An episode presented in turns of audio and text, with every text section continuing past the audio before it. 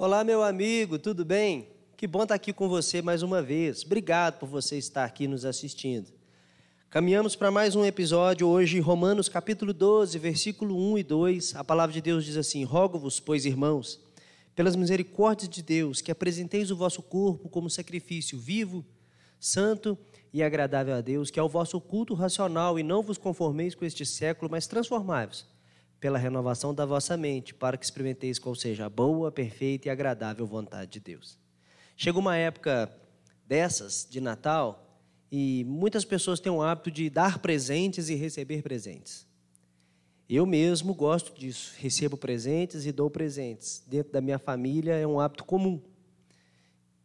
Só que de vez em quando a gente ganha uns presentes que a gente fala assim: ah, que legal, mas lá no fundo não era bem aquilo que a gente queria, a gente nem gostou muito.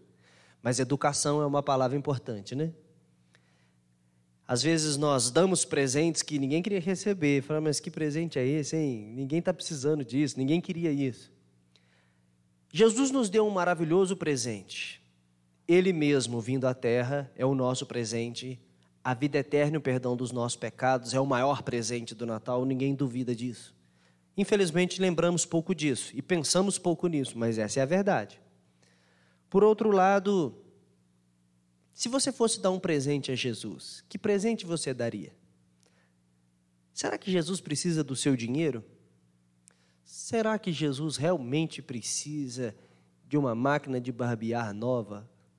Ou será que um carrinho de controle remoto ia ser bem legal, né? Para poder brincar. Certamente Jesus não precisa de nada disso. Jesus não precisa de absolutamente nada. Mas a palavra de Deus diz que há um belo presente a ser dado a Jesus que ele aceita de coração grato, que é a nossa própria vida. Ele deu a vida por nós, esse foi o presente dele. E o presente que nós damos para ele é dar a nossa vida para ele. É viver 24 horas, como a turma diz aí, né? 24 barra 7, para a glória e para o louvor dele. É entregar a nossa vida como uma oferta e um presente de amor, por que não? Pensar nele, adorá-lo, encher a nossa boca de louvores, usar a nossa vida para a sua glória, mostrar ao mundo o amor dele. Eu acredito que esse é um bom presente, né? Então vamos começar agora pedindo a Deus que nos ajude a presentear o Pai, o Filho e o Espírito Santo com o nosso modo de viver. Esse é o melhor presente de Natal. Que Deus te abençoe.